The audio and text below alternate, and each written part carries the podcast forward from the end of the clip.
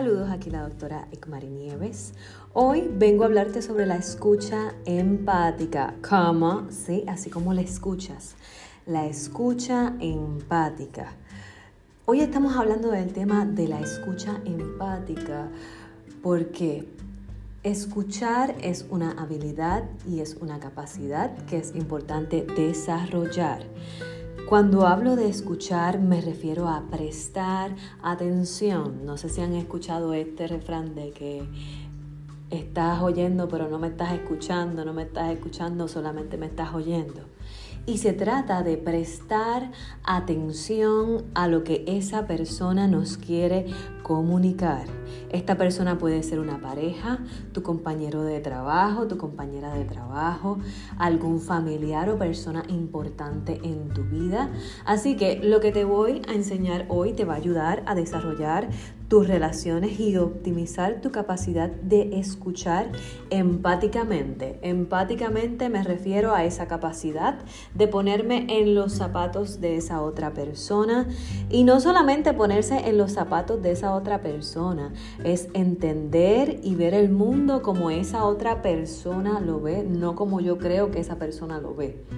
Y así desarrollamos esa capacidad de mirar el mundo desde esa empatía, desde esa conciencia de mirar las cosas como la otra persona lo está viendo, lo está escuchando. Y desde ahí eh, quiero enseñarles algunas estrategias que funcionan como barrera y que impide que esta escucha empática se pueda dar, porque cuando no escuchamos estamos minimizando, reduciendo o influenciando lo que la otra persona nos está hablando o nos quiere decir.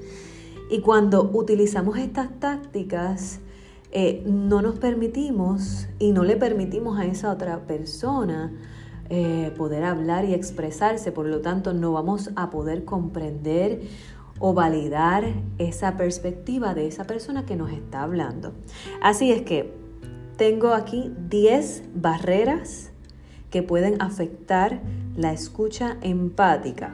Y comienzo con la primera, número uno, explicar esto lo hacemos cuando alguien se defiende, sobreexplica o justifica su posición con una razón. Y lo que hace es racionaliza el por qué no es culpable. Ahora bien, esta táctica puede minimizar las necesidades y emociones de lo que está hablando esa otra persona. Y aquí voy con algunos ejemplos. Por ejemplo, no puedo llamarte porque yo traté de llegar a tiempo, pero yo no sabía lo importante que este evento era para ti.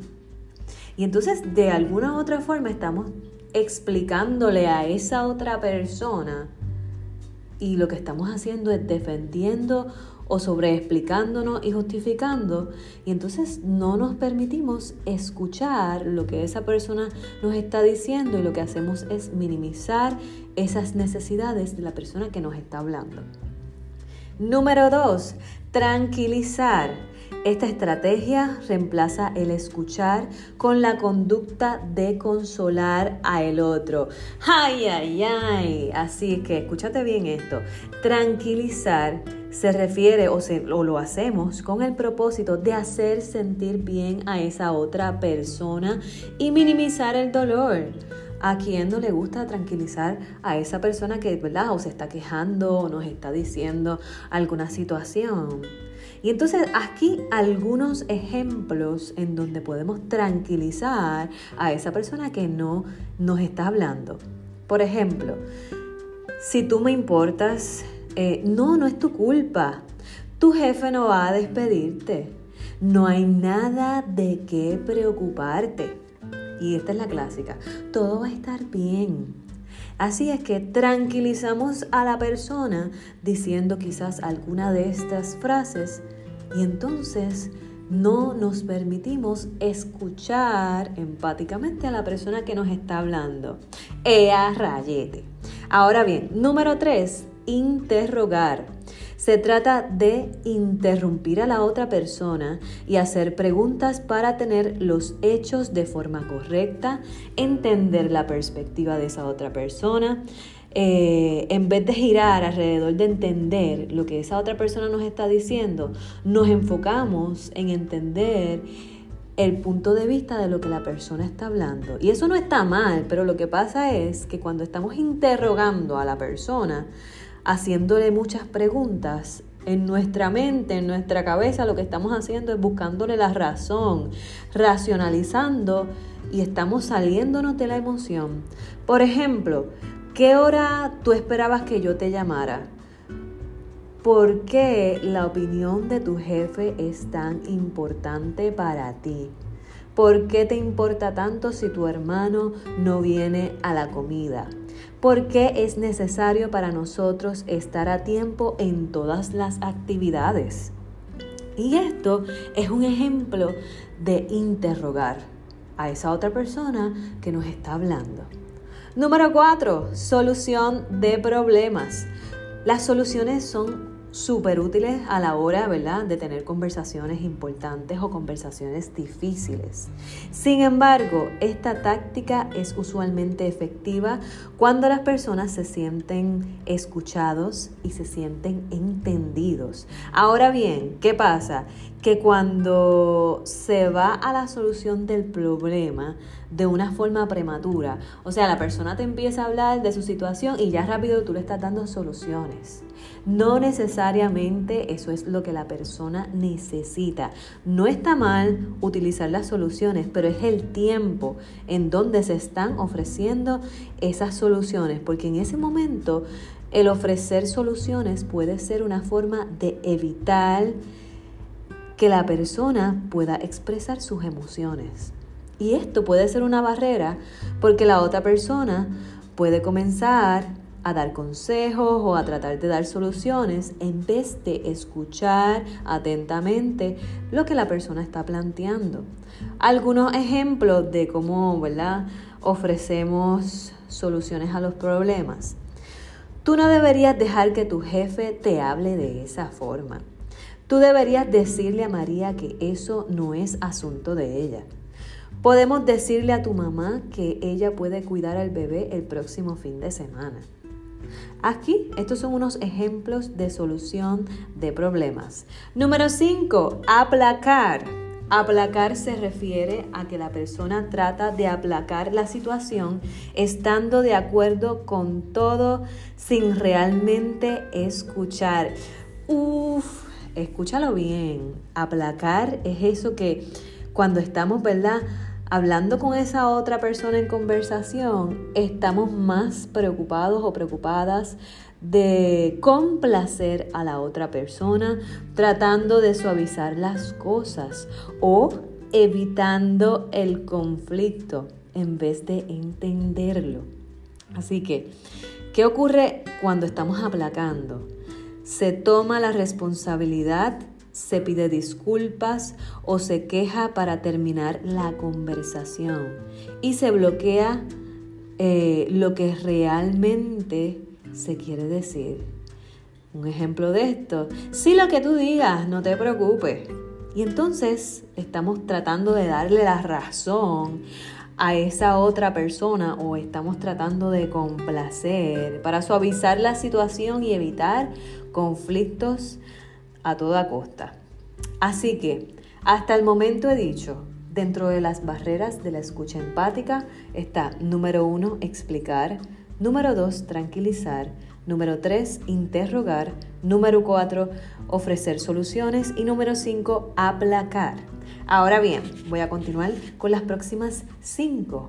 Ahora voy a hablar sobre desviar. Y desviar se refiere a que cuando estamos teniendo una conversación se cambia el tema o se cambia la dirección de lo que la otra persona está diciendo. Esto funciona como una barrera porque mueve la conversación de una dirección a otra y entonces ¿qué ocurre? En vez de atender a lo que la otra persona quiere decir, se cambia el tema. Por lo tanto, eh, la agenda de esa persona que quiere hablar contigo y quiere ¿verdad? presentarte unos puntos se ve completamente desviada porque tú estás desviando la conversación y se nos olvida y la persona que está teniendo, ¿verdad? O te está teniendo hablando contigo, pues como estás completamente desviando la conversación, pues obviamente no logra decirte lo que realmente te quiere decir. Número 7. Corregir. Ay, ay, ay. Corregir se refiere a que cuando usted está teniendo una conversación, usted puede corregir a la otra persona en la conversación diciéndote como que, espérate, este, examinan los detalles para entender, pero a la misma vez quieres clarificar la información. Por ejemplo, yo te llamé a las cinco y media, no a las cinco y quince. Esto pasó el jueves por la noche, no el viernes. Y estos pequeños detalles a la hora de escuchar empáticamente se siente como que confuso y distrae a la persona que está hablando y de alguna manera u otra pudiéramos estar invalidando las respuestas emocionales de esa otra persona. Así que, número 8, juzgar. Se juzga a la otra persona cuando se hace evaluaciones generales sobre lo que habla el otro y se usa una justificación para no escuchar el mensaje por completo. Por ejemplo, tú nunca estás satisfecho con nada, eres egoísta, tú eres muy sensitivo, muy sensitiva. Y entonces, ¿qué pasa? Que la persona solo juzga a la otra persona cuando eh, se ofrecen respuestas que confirman las creencias que esa persona está hablando. Así que ojo, tenga mucho cuidado en juzgar a su pareja, a su compañero de trabajo o a ese familiar que es importante en su vida. Número 8. Identificarse. La otra persona se identifica con lo que el otro está hablando y se conecta con lo que está diciendo y entonces se identifica a uno mismo y comparte una historia de su propia experiencia. Por ejemplo, yo me sentí exactamente igual que tú cuando me abandonaste en mi cumpleaños del año pasado. Uf, esto está fuerte. Bueno, ¿qué tal aquella vez que me llamaste imbécil? Mi mamá también se entrometió en nuestra relación. Y aquí, cuando estamos hablando de identificarse, es que cuando la persona nos está hablando, usted busca una historia que te identifica con esa otra persona. Por lo tanto, el foco de atención eh, ya no está en escuchar a la otra persona, sino en la conversación de lo que yo te estoy tratando de identificar con tu historia. Me identifico y entonces te cuento sobre mi vida. Ay, sí, yo pasé por esto mismo. Y entonces aquí dejamos de escuchar la historia de esa otra persona. Y número 10, leer la mente. Leer la mente. La persona está enganchada en leer la mente de esa otra persona cuando responde lo que la otra persona cree que está intentando decir, en vez de enfocarse en lo que realmente la persona está diciendo. Así es que cuando la otra persona está tratando de leer la mente del de, que está hablando, se está asumiendo que yo sé lo que la otra persona quiere decir. Por ejemplo, lo que realmente significa esto o los motivos escondidos detrás de lo que estás diciendo es esto otro. Ojo, tenga mucho cuidado en tratar de leer la mente de su pareja. Y esto lo veo mucho en las parejas, porque sí, lo que ella quiso decir fue esto. Y entonces estamos asumiendo lo que esa otra persona o los motivos de lo que esa otra persona nos quiere decir. Ojo, es bien importante tener cuidado de no leer la mente y no asumir que nosotros sabemos lo que esa persona nos quiere decir. Así que hasta aquí resumiendo lo que hemos dicho, las barreras de la escucha empática, identificamos 10.